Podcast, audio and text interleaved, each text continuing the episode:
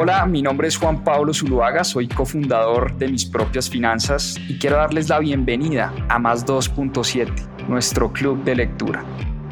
Durante 52 semanas leímos un libro todas las semanas y en este club de lectura van a encontrar la conversación de todo lo que aprendimos a través de la lectura. ¿Por qué más 2.7? En la región se leen menos de 2.7 libros al año y es una estadística que queremos combatir. Disfruten esta conversación y este aprendizaje que tuvimos a través de los libros. Bienvenidos.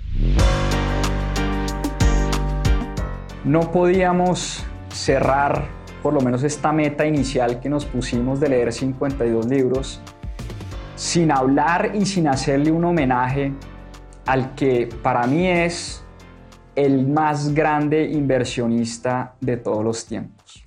Ustedes saben que Mis Propias Finanzas es un canal principalmente de educación financiera. Digamos que hablamos de educación en general, pero principalmente de educación financiera.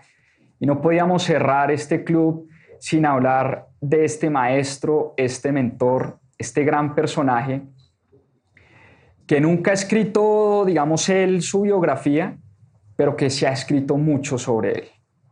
Y yo creo que todo bafetólogo, si es que esa palabra existe, eh, debería tener en su biblioteca son estos tres libros que yo tengo acá y se los voy a mostrar.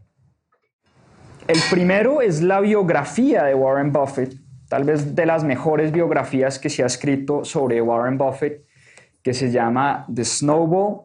Lo escribe Alice Schroeder. Desafortunadamente, pues este libro, eh, si no estoy mal, si no me falla la memoria, no está en español. Pero es una biografía fascinante, digamos, este es un libro que habla no solamente de las técnicas de inversión de Warren Buffett, sino de Warren Buffett como persona, como ser humano. Después está este, que para mí es la Biblia de las inversiones, que escribió el gran mentor de Warren Buffett, ya vamos a hablar mucho de él, Benjamin Graham. Benjamin Graham fue el profesor de Warren Buffett en la Universidad de Columbia y escribió este libro majestuoso, El inversor inteligente. Y es un libro pues bastante técnico, eh, pero es el que se considera la Biblia de las inversiones, este libro de, de Intelligent Investor, el inversor inteligente. Y finalmente, pues el libro que nos compete hoy, Buffettología. De este libro vamos a hablar hoy. Y Buffettología es un libro muy chévere porque es escrito por una persona que conoce las entrañas de la familia de Warren Buffett, que lo conoce a él como persona. Mary Buffett estuvo casada con el hijo de Warren Buffett y por eso le tocó convivir muchísimo con Warren Buffett, le tocó eh, tener largas conversaciones con él, con su hijo. Vamos a ver también cómo Warren Buffett incluía a sus hijos también en, sus inversiones y en el mundo de los negocios. Y este es un libro que por el contrario habla poco de la vida de Warren Buffett, sino más bien de las estrategias de cómo invierte, en qué, en qué empresas invierte Warren Buffett y qué busca a la hora de invertir Warren Buffett en el mercado de valores. Recordemos que Warren Buffett para los que de pronto no saben o, no han estudiado su vida y no lo conocen, es una persona que se hizo muy, muy rica invirtiendo en compañías.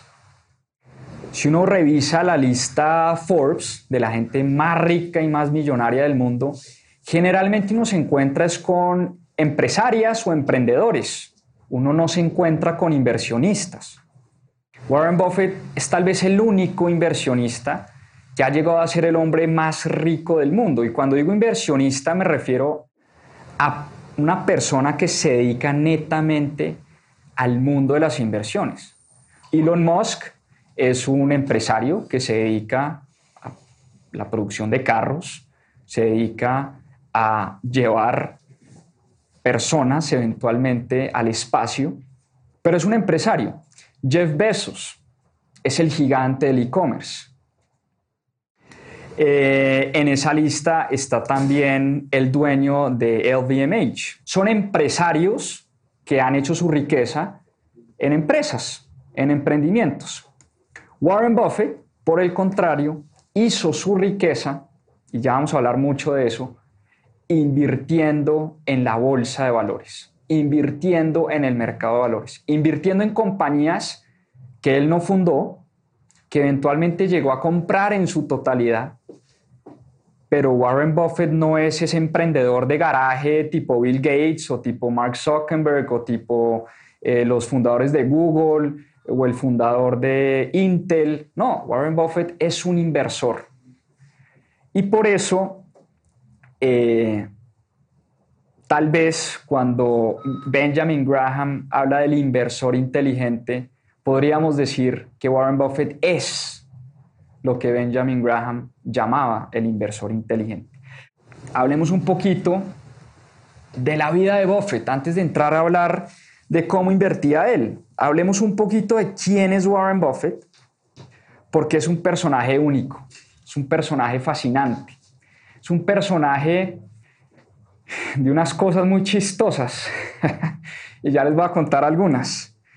Pero Warren Buffett tiene hoy 91 años, nació en Omaha, Nebraska, en el año 1930. Ustedes recuerdan qué pasó en 1930, una de las crisis económicas más grandes que hemos vivido después del famoso crack de 1929.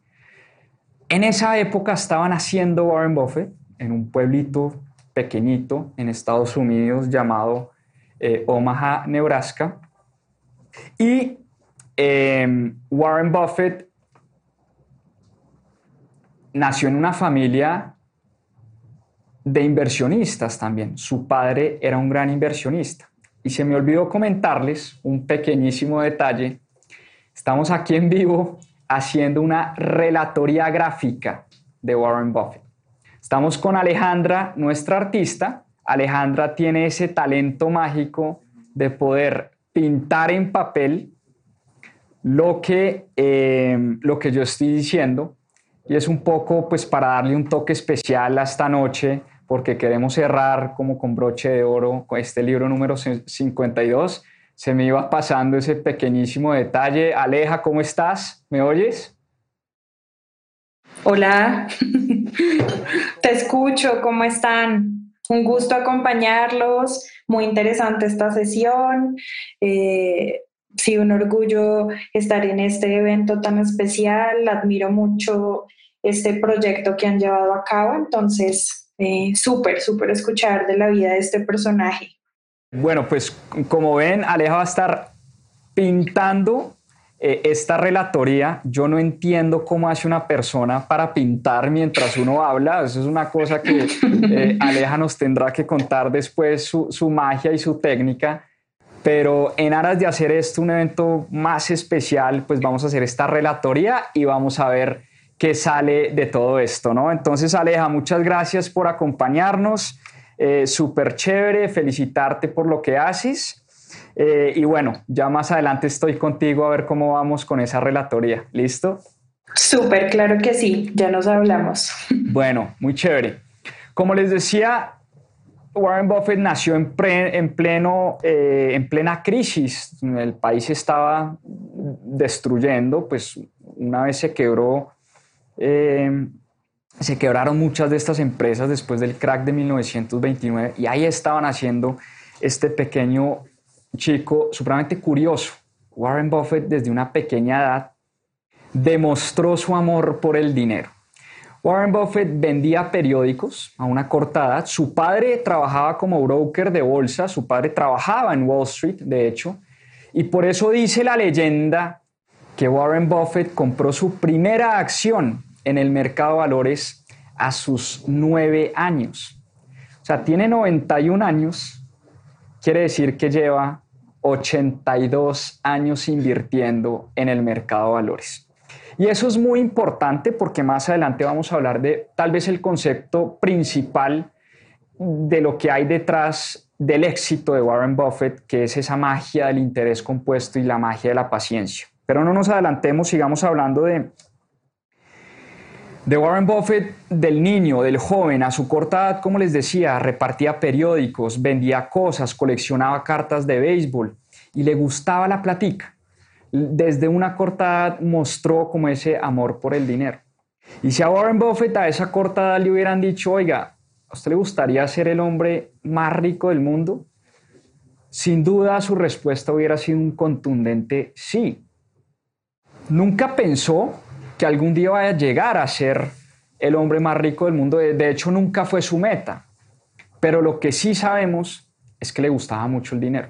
Y nunca lo, ocultó tampoco.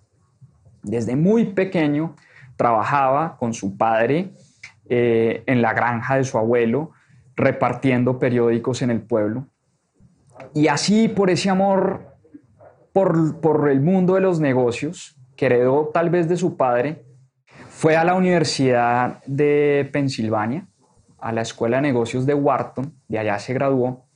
Después fue rechazado cuando fue a hacer su maestría de la Universidad de Harvard y por eso terminó en la Universidad de Columbia. Y su paso por la Universidad de Columbia en Nueva York fue determinante para la carrera de Warren Buffett, por una razón muy sencilla, porque en la Universidad de Columbia conoció a Benjamin Graham. Benjamin Graham era el profesor de Warren Buffett en la Universidad de Columbia y se convirtió en su gran, en su gran mentor, en su gran maestro y eventualmente en su jefe. Porque cuando Warren Buffett se graduó de la universidad, Después de hacer un par de trabajos de investigación, empezó a trabajar con Benjamin Graham en una firma de inversiones que tenía Graham en Nueva York. Y Warren Buffett era el investigador de Benjamin Graham en la firma de inversiones de Graham.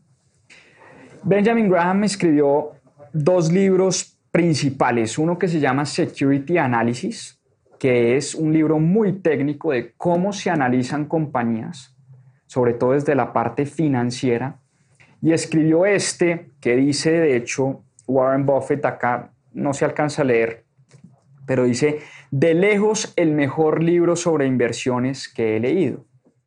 Y Warren Buffett llegó a decir en algún momento que no invertía en ninguna empresa antes de leer por lo menos 12 veces Security Analysis y 12 veces El inversor inteligente. Security Analysis es un mamotreto de este tamaño, de pura fórmula financiera eh, y económica de cómo es que se valoran compañías, cómo se proyectan flujos de caja, digamos, fue como Warren Buffett realmente aprendió a valorar empresas en el mercado de valores. Y por eso Benjamin Graham y su paso por la Universidad de Columbia para Warren Buffett realmente eh, pues fue determinante.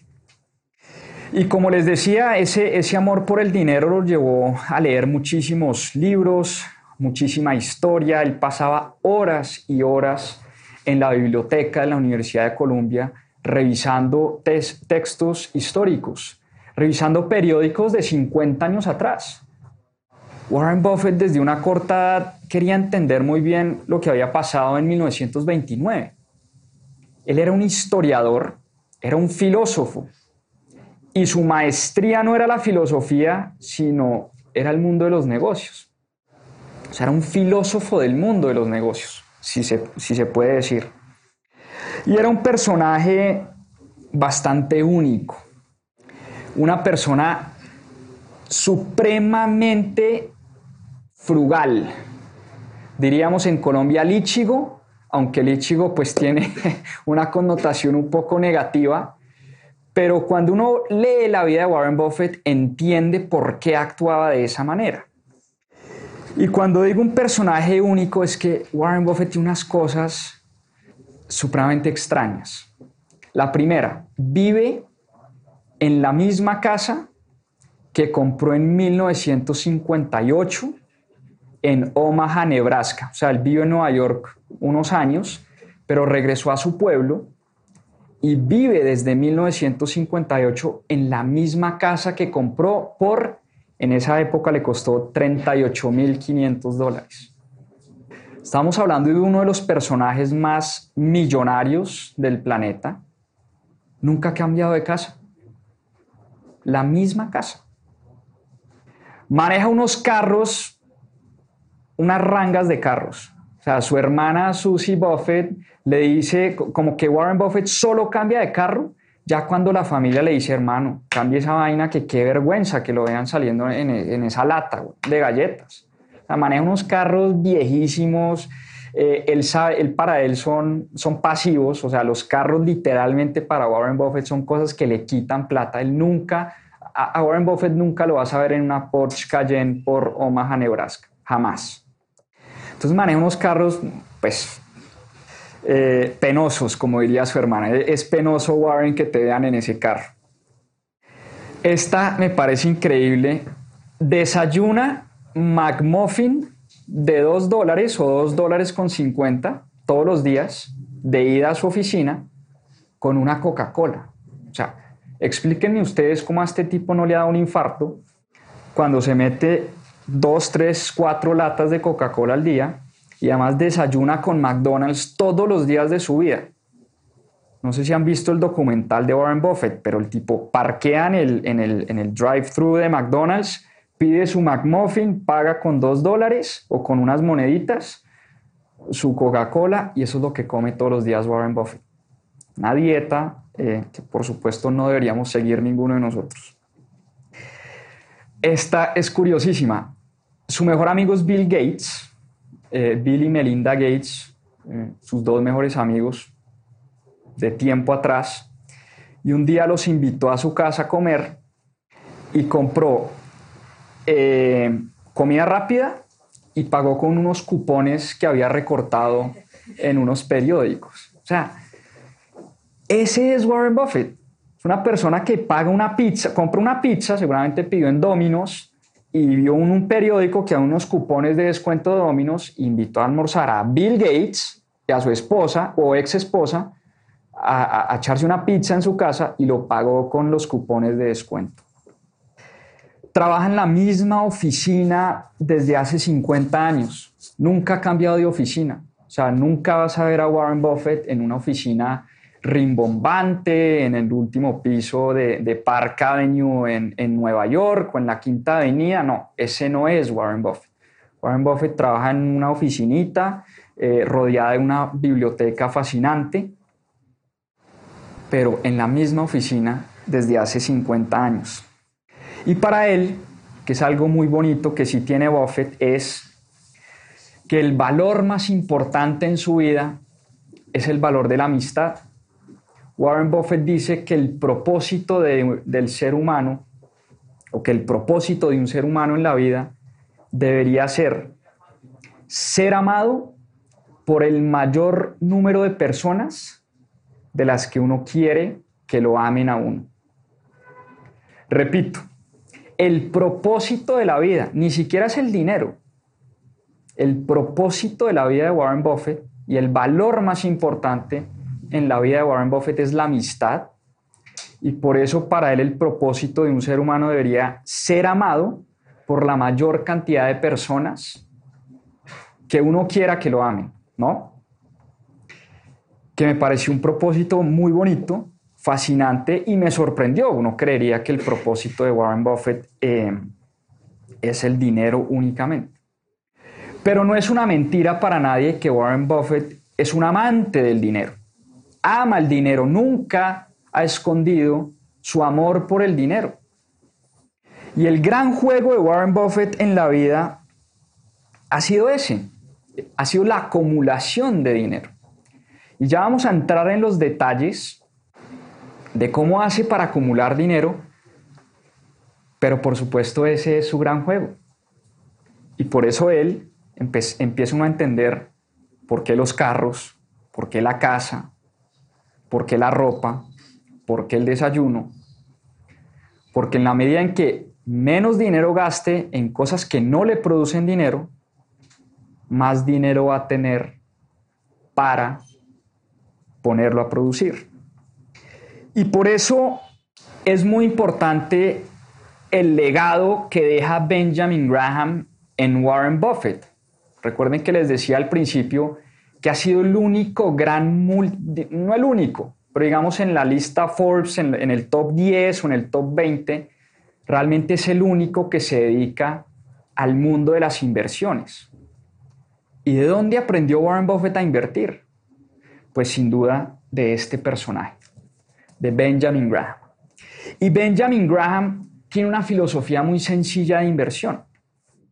Y lo primero que tenemos que entender es que cuando nosotros compramos una acción, y esto es algo que nos cuesta mucho entender a los inversionistas de a pie, a los que invertimos en la bolsa de valores, cuando invertimos o compramos una acción en el mercado de valores, estamos comprando un pedacito de una compañía, estamos comprando un pedacito de una empresa.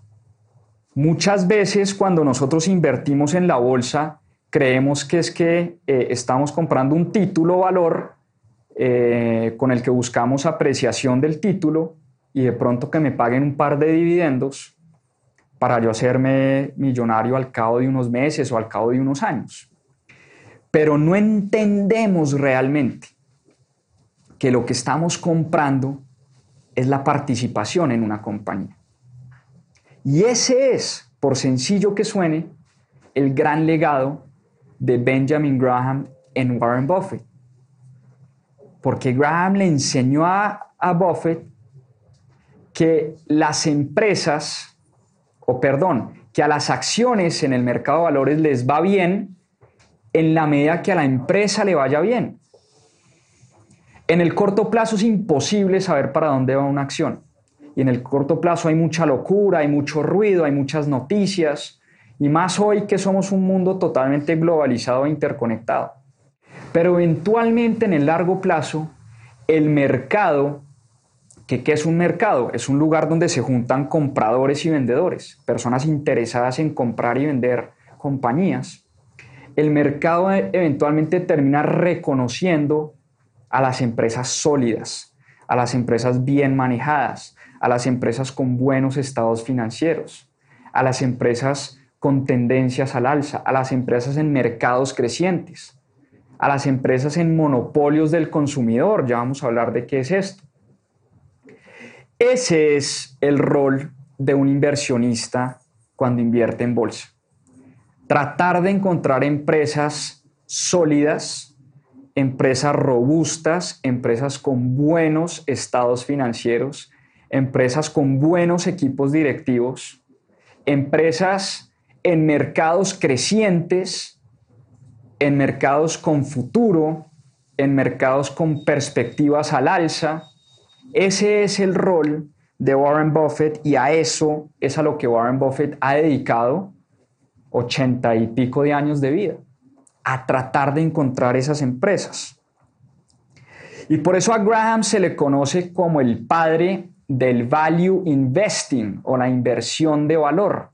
Y el value investing no es otra cosa que la adquisición de compañías que tienen proyecciones interesantes a futuro. Una empresa vale, decía Benjamin Graham, en la medida en que tenga capacidad de generar flujos de caja positivo en el futuro. ¿Cómo hacemos para encontrar buenas empresas? Tenemos que tratar de buscar empresas que produzcan o tengan el potencial de producir utilidades netas futuros, flujos de caja positivos futuros. Y esto nos lleva a hablar, por supuesto, a cuáles son esas técnicas y cuáles son esas estrategias que aplica Warren Buffett a la hora de invertir. Y Warren Buffett tiene frases fascinantes y les voy a leer algunas de estas, pero una de las máximas de este personaje es que uno nunca debería invertir en algo que uno no entiende. Es algo importantísimo para Warren Buffett. invierte en empresas que hagan productos que tú entiendas. Si uno no entiende los productos o los servicios que ofrece una compañía, es mejor no invertir en estas compañías. Así sean grandes inversiones, no importa. No hay que dejarse llevar por la histeria, por el FOMO, por las ganas de no quedarnos por fuera de la fiesta, sino por el contrario, el ejercicio tiene que ser invertir en empresas que tengan el potencial y que sobre todo empresas que nosotros entendamos. Entonces, dos preguntas que se hace Warren Buffett todo el tiempo es, ¿qué quiero comprar? ¿Qué tipo de empresas quiero comprar? ¿Y a qué precio? Esto es muy importante, esto no se nos puede olvidar.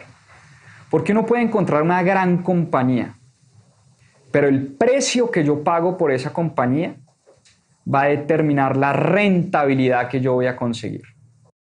No es lo mismo, no es lo mismo pagar por Apple, y les voy a dar un ejemplo concretísimo. Warren Buffett pagó por Apple cerca de 35 o 40 dólares por acción. Hoy en día la acción de Apple está en 160 dólares. Entonces no es lo mismo pagar por Apple 40 dólares a pagar 160 dólares, así Apple sea una gran compañía. Entonces tiene que ser una mezcla de las dos cosas. Y ahí está el reto. Encontrar grandes empresas, empresas muy sólidas, empresas que tengan monopolios del consumidor, ya vamos a hablar de esto, pero también empresas que se encuentren a descuento en el mercado. Y una manera que decía Graham de encontrar estas empresas es tratar de encontrar lo que él llamaba el valor intrínseco de las empresas. ¿Y qué es el valor intrínseco de las empresas? Es cuánto valen las compañías de acuerdo a los flujos futuros que van a producir esas compañías. Entonces, pues hay unas formulitas matemáticas que realmente no son muy complicadas, pero tampoco voy a entrar en detalle acá a hacer proyecciones de flujo de caja, ni más faltaba. Pero de lo que se trata es de tratar de encontrar o tratar de predecir, este es el gran arte de las inversiones, cuánto van a producir las compañías en el futuro. Y una manera, aunque el pasado no es una muestra exacta del presente o del futuro, pero por eso una manera de, de tratar de encontrar esto es, oiga, evaluemos cómo ha venido creciendo la empresa en los últimos años. ¿Cuántas utilidades ha generado en los últimos años? ¿Cuáles han sido los márgenes de la compañía en los últimos años? ¿Y será que esta misma empresa va a poder mantener esos resultados en el futuro? Ese es el ejercicio de un inversor inteligente. Estudiar muy bien el pasado, entender muy bien el pasado y tratar de combinar ese pasado con una situación económica X, y tratar de combinar ese pasado con la capacidad de esa compañía y la resiliencia de esa compañía para seguir manteniendo o mejorando esos resultados en el futuro. Y de esa manera es como uno puede encontrar el valor intrínseco de las compañías. Y aquí es donde hablamos de algunos de los secretos de Warren Buffett. Y uno, y uno lo que cree cuando digo la palabra secretos, y es mucho de lo que se trata este libro, Buffettología, uno cree pues que aquí hay unas fórmulas de la NASA o que Warren Buffett tiene unos secretos escondidos eh, detrás del mundo de las inversiones y por el contrario son unos secretos tan simples que los vuelven secretos fascinantes. Primer secreto. A ustedes les va a sonar de pronto hasta, hasta muy tonto y muy obvio, pero es una cosa que hace que Warren Buffett sea el inversor que, es. Invierta en el largo plazo, en el largo plazo, en compañías que tengan beneficios futuros predecibles. Demos un ejemplo de una de las compañías favoritas de Warren Buffett, Coca-Cola. Coca-Cola es una compañía que lleva dejando, cuando él habla de beneficios, habla de utilidades utilidades por muchos años, que tiene una marca supremamente poderosa. Warren Buffett dice, esa es una de esas empresas que uno puede decir va a tener beneficios en el futuro. Coca-Cola mañana no se va a acabar. Y por eso cuando él invierte en Coca-Cola, invierte pensando no en qué va a pasar con la acción de Coca-Cola la próxima semana o dentro de 15 días. Invierte en Coca-Cola es por el resto de sus días. Es muy probable que siempre veamos a Coca-Cola en el portafolio de Warren Buffett, o más bien de Berkshire Hathaway, que es la empresa de inversiones de Warren Buffett. Secreto número dos, tiene mucho que ver con lo que les acabo de decir. Inviertan empresas que tengan monopolios del consumidor. Secreto número tres, esta es clave y a veces la dejamos pasar por alto. El precio determina la rentabilidad. El precio determina la rentabilidad. Si pagamos mucho por una compañía, por buena que sea, es muy probable que nuestra rentabilidad se vaya a ver afectada. Y por eso tenemos es que pensar en compañías que estén en descuento y una de las frases eh, más célebres de Warren Buffett es, sea ambicioso cuando la gente tiene miedo y tenga miedo cuando la gente se excede en ambición. Por eso Warren Buffett espera, espera, espera, espera y cuando viene la caída, cuando viene la crisis, cuando viene el pánico, la desesperanza, cuando todo el mundo cree que el mundo se va a acabar, ahí está Warren Buffett para comprar acciones de empresas que realmente le gustan. Ahí es donde compra la acción de Apple, ahí es donde compra la acción de Bank of America o de Goldman Sachs, Warren Buffett, ¿cuándo compró, recompró acciones de, de, Goldman Sachs y de Bank of America? En el 2008, cuando se estaban quebrando los bancos. ¿Cuándo compró acciones de Apple? 2018, cuando hubo una caída del 10 o 15% en los mercados.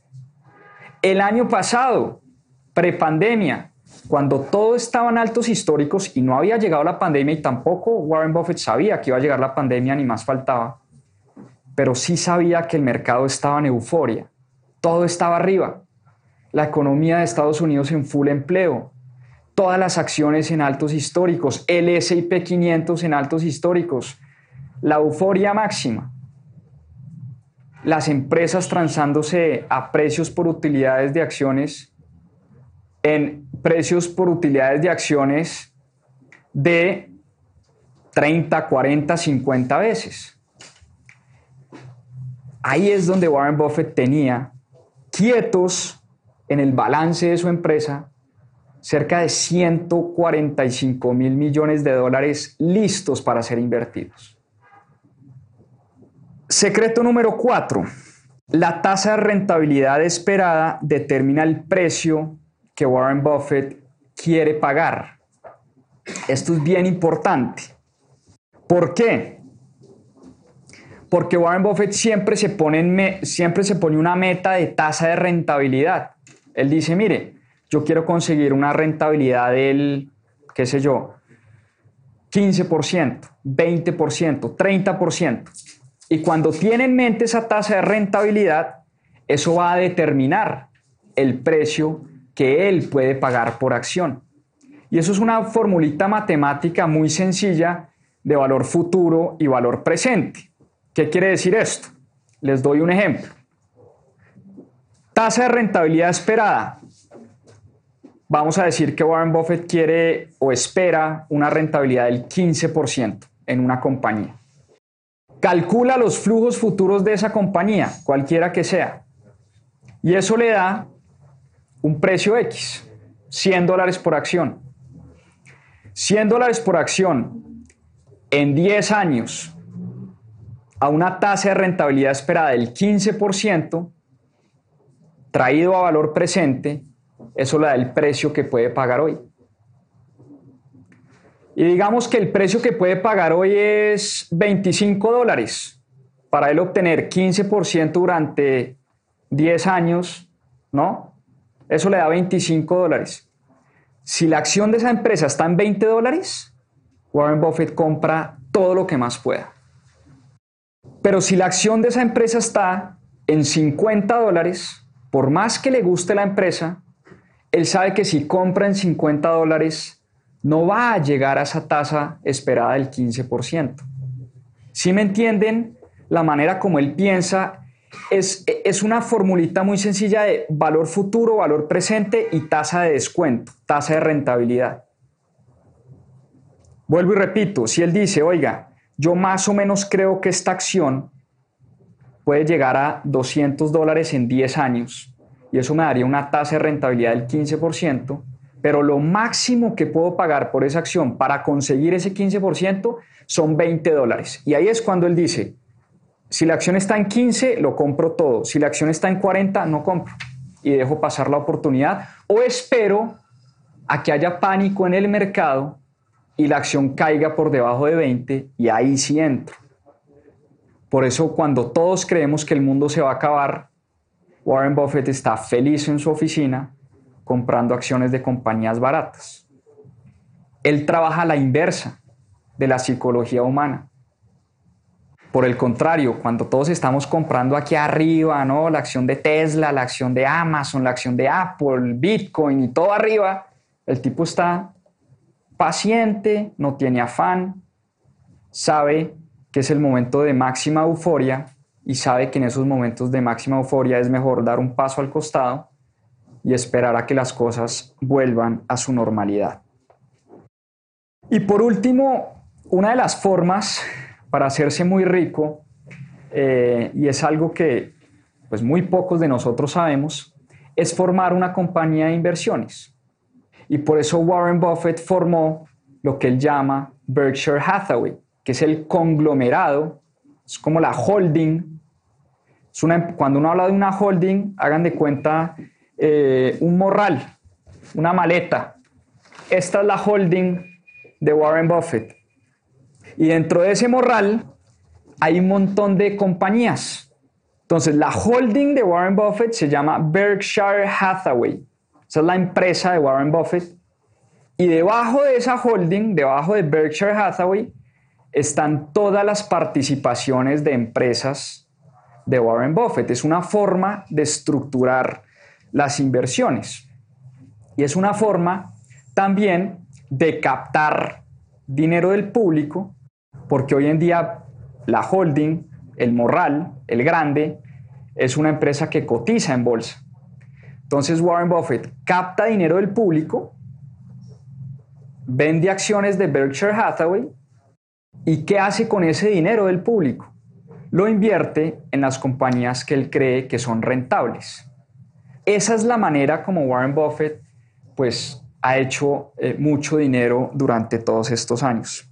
¿Y dónde empieza un poco eh, el divorcio entre Benjamin Graham y Warren Buffett? Buffett siempre dirá que Graham es su gran mentor. Eso nunca lo va a negar. Pero ¿dónde se empieza a dar el divorcio entre estos dos personajes? Resulta que Benjamin Graham creía mucho en encontrar el valor intrínseco de las compañías y comprar a descuento. O sea, el tipo se la pasaba analizando 100, 200, 300 acciones y acción que encontraba en descuento, la compraba. Y cuando llegaban a su valor intrínseco, es decir, a lo que realmente creían ellos que valía la acción, vendían. Es decir, pongo un ejemplo sencillo.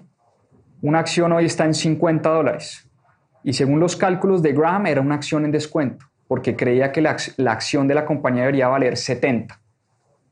Y eventualmente el mercado reconoce eso y la acción llega a 70 y cuando llega a 70, Graham vende. Y Graham compraba lo que le pusieran enfrente.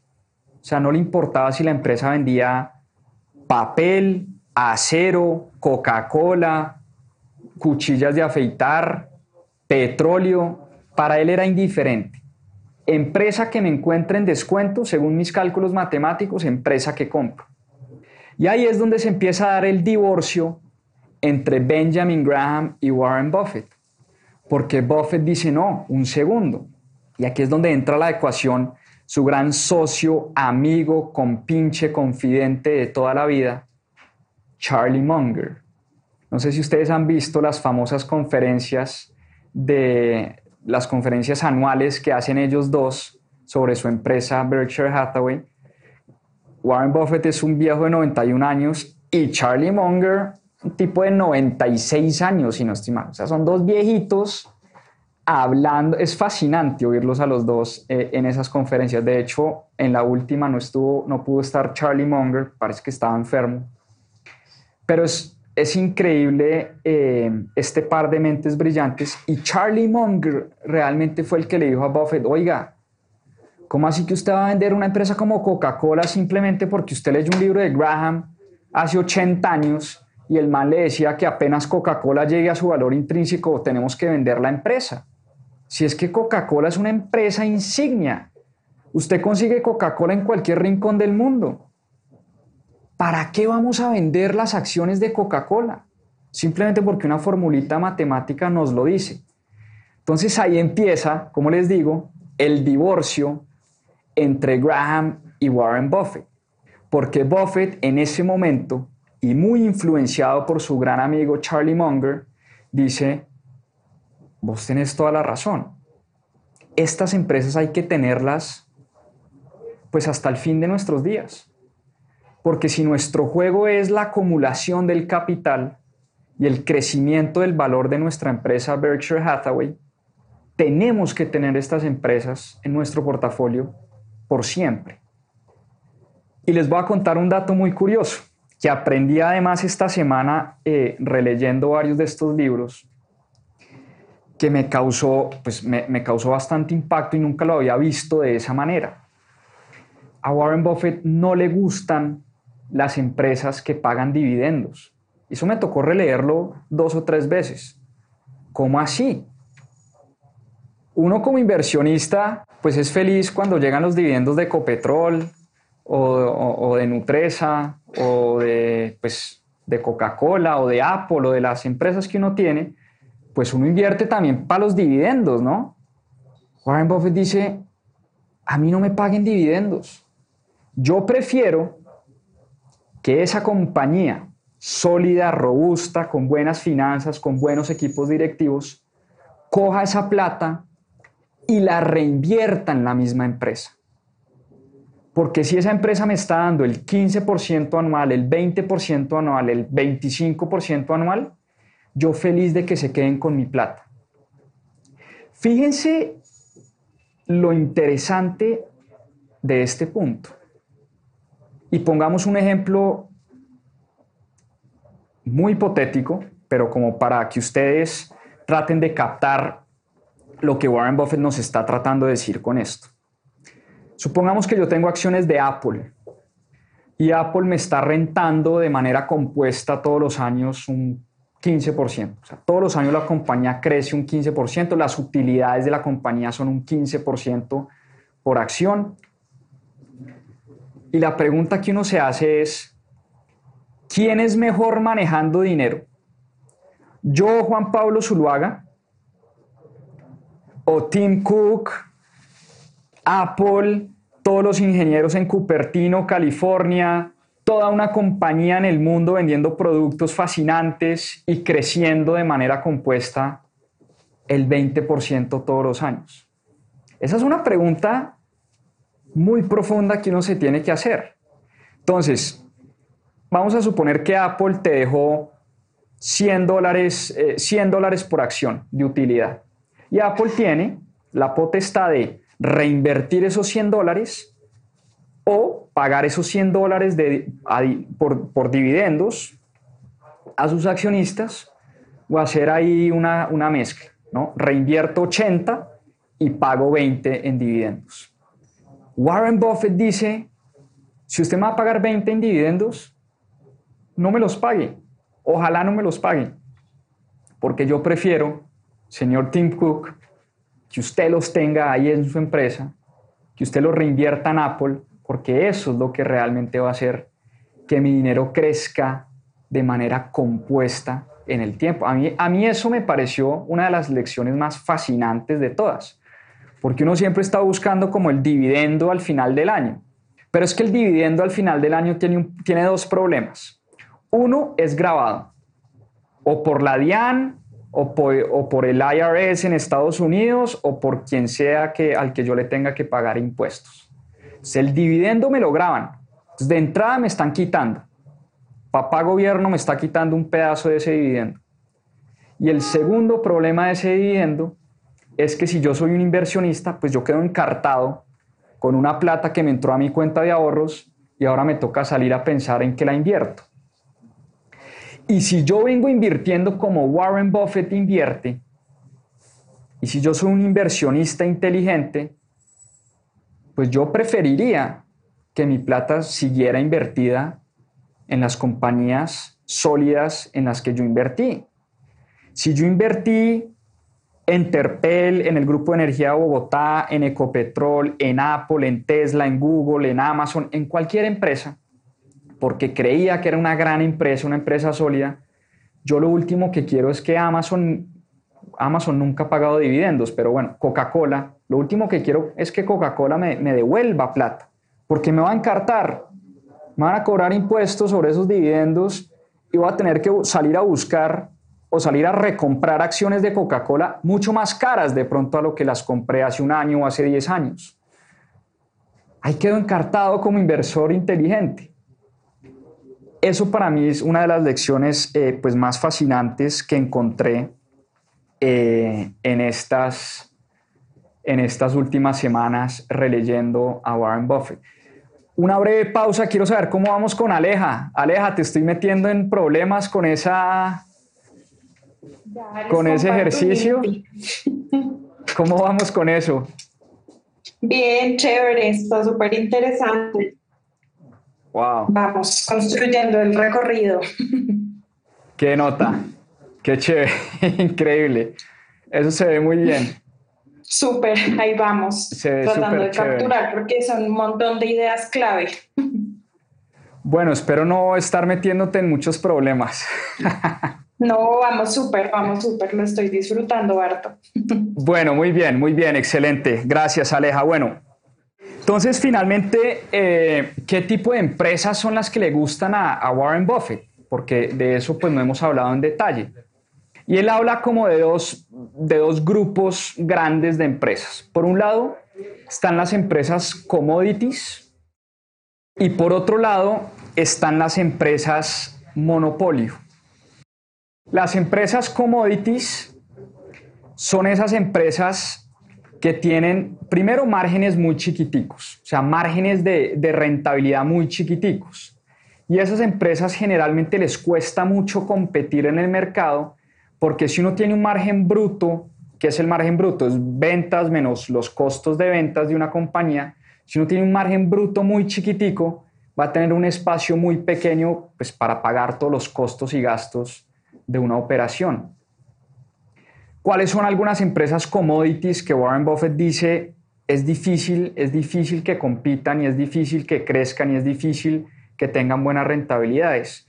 Empresas que producen acero, empresas que producen carros, por ejemplo General Motors es una empresa que todo el tiempo tiene que reinvertir en un montón de máquinas y en un montón de tecnología y en investigación y desarrollo y aún así son empresas muy competidas.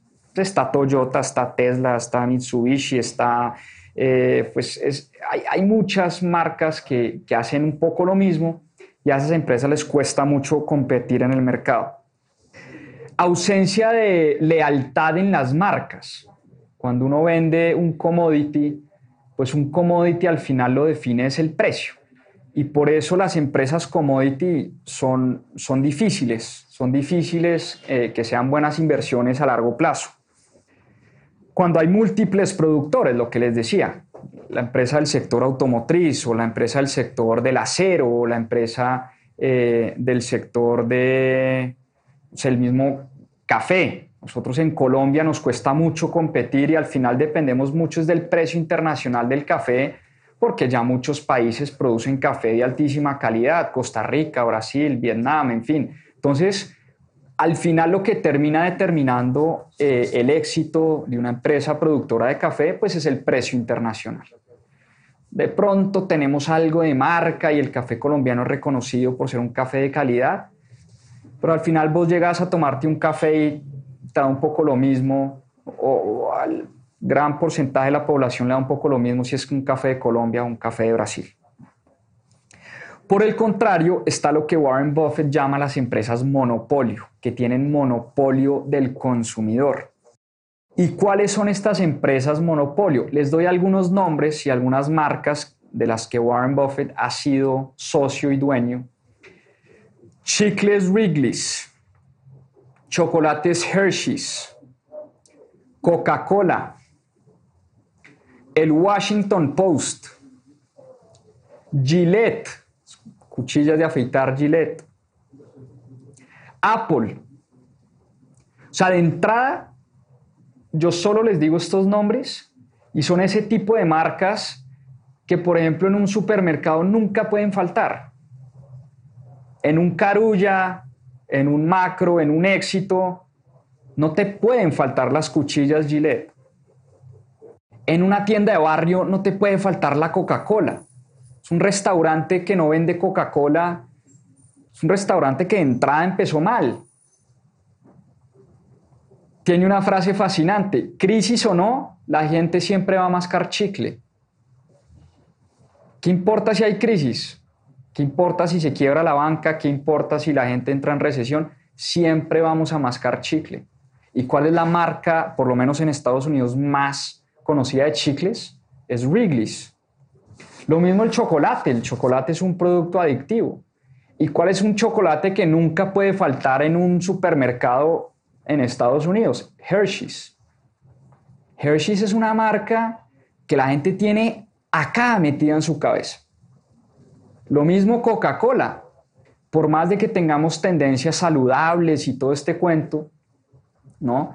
De menos azúcar, de la stevia, del veganismo, de, toda esta nueva tendencia, siempre vamos a tomar Coca-Cola y Coca-Cola es una empresa que ha demostrado ser resiliente, innovadora, una de las marcas más poderosas eh, en el mundo. Entonces, son marcas que sí o sí la gente quiere tener. Son marcas que sí o sí tienen que estar en los supermercados. Son cosas que sí o sí la gente necesita, los seguros. ¿A quién le gusta comprar un seguro? A nadie. Pero la frase famosa es, es mejor tener un seguro y no necesitarlo que necesitar un seguro y no tenerlo. Por eso, desde el punto de vista de un inversor inteligente, hace todo el sentido invertir en una empresa de seguros. Y por eso Warren Buffett en los años 80 se hizo casi que al 100% la empresa Geico, que en Estados Unidos era una de las aseguradoras de más renombre y más importante, porque él dice la gente siempre va a necesitar un seguro. Pase lo que pase, siempre vamos a vivir con miedo, seguro de incendio, seguro de vivienda, seguro del vehículo, seguro de vida, seguro de estudio.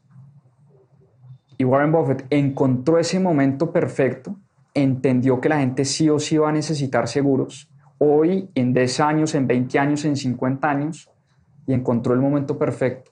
Cuando el mercado cayó, para hacerse a muchas acciones de Gaico. Y por otro lado, están las acciones o las empresas, mejor, con buenas finanzas.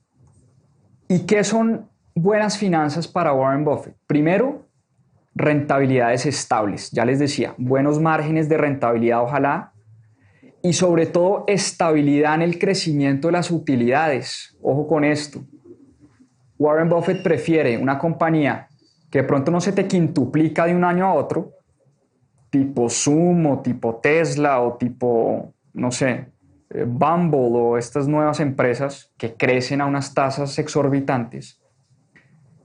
Él prefiere empresas con mucha más estabilidad en las utilidades, pero que uno vea una tendencia al alza, una tendencia creciente.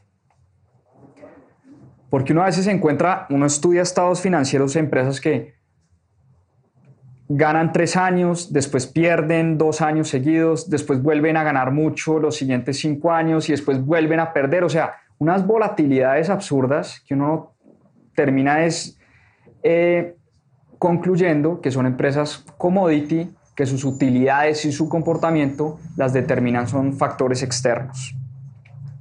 Número dos, deuda moderada. A Warren Buffett no le gusta mucho la deuda, o le gusta, pero en, proporciones moderadas.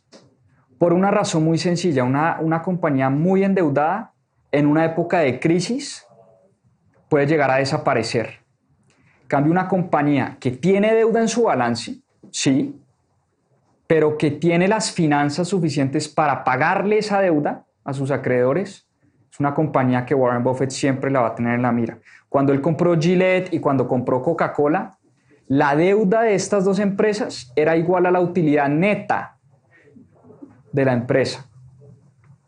O sea, hay empresas que tienen deuda igual a sus ventas. O sea, empresas que venden, no sé, 100 mil millones de pesos y tienen 100 mil millones de pesos en, en su balance. Warren Buffett ve esa vaina y dice, esta empresa en cualquier momento entra en una situación muy complicada. Uno o dos bancos que te digan no te renuevo tu línea de crédito y esa empresa entra a tambalear.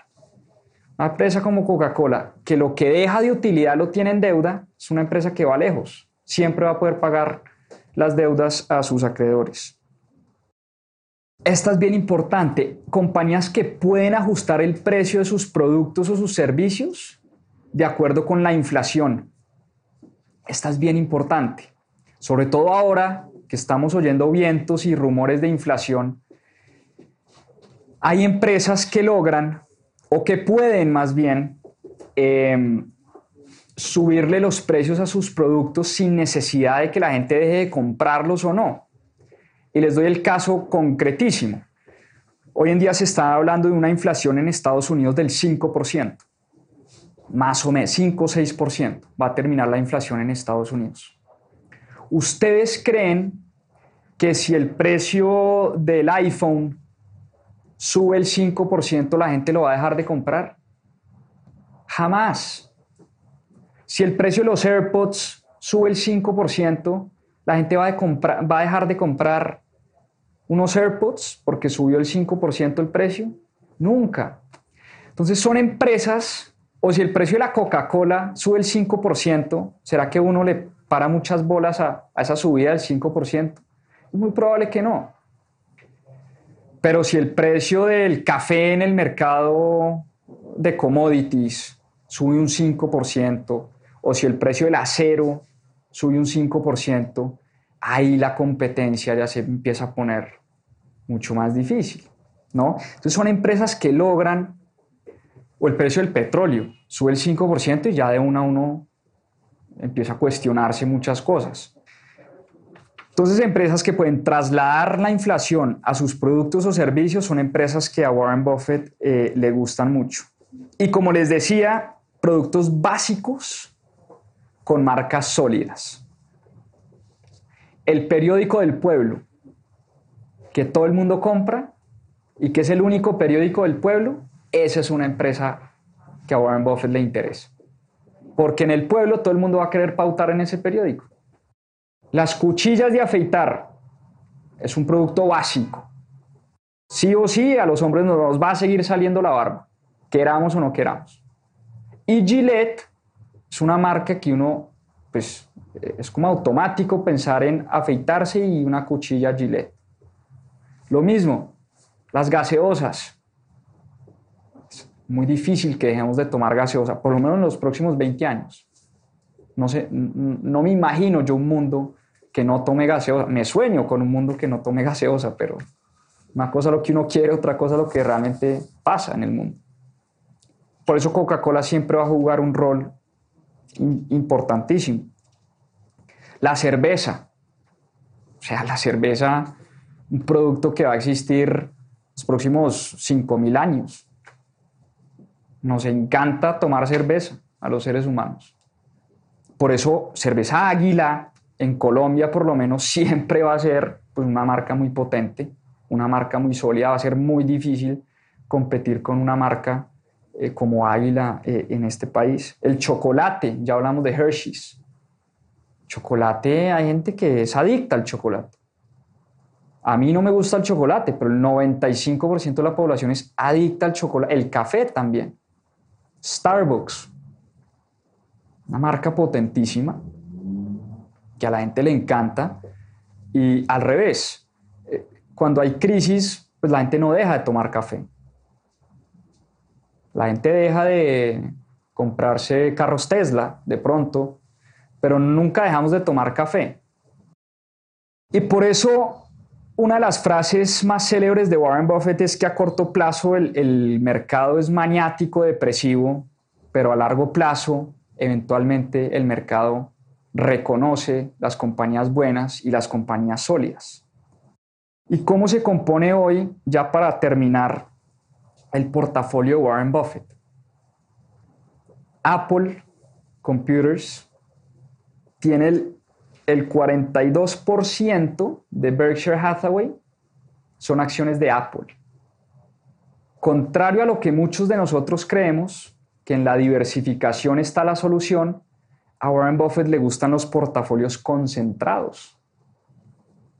Y él prefiere tener pocas acciones muy sólidas a tener 300 acciones en su portafolio, que uno cree que con 300 está diversificando, pero con 300 lo único que uno está demostrando, dice Warren Buffett, es su estupidez y su falta de conocimiento. Cuando uno compra 300 acciones es porque uno no sabe lo que está haciendo. Cuando uno tiene 8, 10, 15 compañías dentro de su portafolio es porque uno realmente hizo la tarea eh, que nos enseña y que nos explica Warren Buffett. Bank of America, le encantan los bancos, Goldman Sachs también está en su portafolio. Coca-Cola, por supuesto, Coca-Cola es una acción que tiene desde los años 70 y nunca ha vendido. Recuerden el divorcio con Graham. Graham le hubiera dicho, apenas Coca-Cola llegue a cierto nivel, véndala. Coca-Cola está en el portafolio de Berkshire Hathaway desde los años 70 y ahí va a seguir. Kraft Heinz, Kraft Heinz son los que hacen ¿no? las salsas de tomates y un montón de productos que uno encuentra en los supermercados y, pues tienen muchas marcas insignia. Eh, Moody's, esta calificadora de riesgo, que también, ¿cuántas calificadoras de riesgo hay en el mundo? Hay muy pocas, tres, cuatro reconocidas y, y ya está. Y Moody's es una de ellas y competir con Moody's, una cosa muy difícil. Y poco a poco ha venido invirtiendo, curiosamente, en acciones de tecnología en porcentajes pequeñitos. Pero él siempre ha dicho que no invierte en, en, compañías que no entiende. Fíjense qué curioso. Bill Gates es su mejor amigo. O sea, Bill Gates y Warren Buffett son ñañas, como decimos en Colombia. Y Warren Buffett nunca ha tenido acciones de Microsoft. Porque el tipo decía es que yo ni siquiera sé prender un computador. Fíjense lo, lo congruente que es Warren Buffett a la hora de invertir su dinero. O sea, el tipo se habla con Bill Gates a diario y aún así nunca ha invertido en su compañía. ¿Por qué de pronto se invirtió en Apple? De pronto no por la tecnología que hay detrás. Es probable que la tecnología de Microsoft sea mejor. Pero la marca de Apple es una marca mucho más potente que la marca Microsoft. No es sino ver en un centro comercial una tienda Apple, una tienda Mac y una tienda Microsoft, las filas que hay en Apple y los cuatro o cinco gatos que hay en Microsoft. Es impresionante la diferencia que hay, por lo menos en el monopolio del consumidor, en el monopolio de la marca. No sin decir que, Microsoft es una empresa poderosísima y muy potente, pero como marca eh, es tal vez lo que ha llevado a Warren Buffett a concentrar gran parte de su portafolio en acciones de Apple. Tiene Amazon, un pedacito chiquito, tiene una empresa que se llama Snowflake, que es una empresa de computación en la nube que salió a bolsa el año pasado y Warren Buffett la compró eh, pre-IPO o antes de que la empresa saliera a la bolsa. Y curiosamente, y para alegría de, muchos acá, invirtió hace poco en Nubank, la empresa del colombiano David Vélez.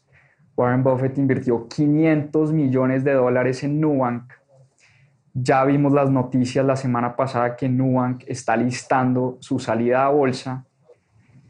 Y una y otra vez Warren Buffett ha encontrado una empresa que con seguridad la sacará del estadio con esa inversión. Entonces, el legado de Warren Buffett es increíble, por eso queríamos hacerle un homenaje a Warren Buffett en este club de lectura. Queríamos hablar del más grande inversionista de todos los tiempos. No podíamos irnos por lo menos de este ejercicio inicial de los 52 libros, sin hablar del oráculo de Omaha. Y el gran legado yo creo que nos deja Warren Buffett es su paciencia, es entender que las cosas buenas le llegan a las personas que hacen la tarea y que tienen la paciencia, la resiliencia y la constancia para poder esperar los buenos resultados. Y creo que es un mensaje muy importante, sobre todo hoy en día que nosotros, eh, los, los millennials y los centennials, somos supremamente acelerados, supremamente acelerados y, queremos hacernos millonarios en, en, meses o en pocos años. Por eso eh, Jeff Bezos en alguna oportunidad le preguntó a Warren Buffett, oiga, Warren, ¿usted por qué, si su estrategia de inversión es tan sencilla y tan exitosa, ¿por qué la gente no la sigue? ¿Por qué la gente no copia sus estrategias de inversión? Y Warren Buffett contestó de una manera fantástica y dijo, es que a la gente no le gusta hacerse millonaria de manera lenta. Y es por esto que la gente no sigue mis consejos de inversión. Porque cuando yo le digo a una persona que esto funciona, que está probado que funciona, pero que la clave está en esperarse 15, 20, 30 o 40 años, ahí la persona se me, se me marea ¿no? Ahí la persona dice, pues no, yo no le jalo a esto yo prefiero invertir en una cosa que, me vuelva millonario rapidito porque eh, de eso es lo que se trata. Entonces yo por eso creo que el gran legado de Warren Buffett es ese, su paciencia, su resiliencia, como les decía, tiene 91 años, sigue haciendo lo que ama, sigue haciendo y se sigue dedicando al mundo de los negocios.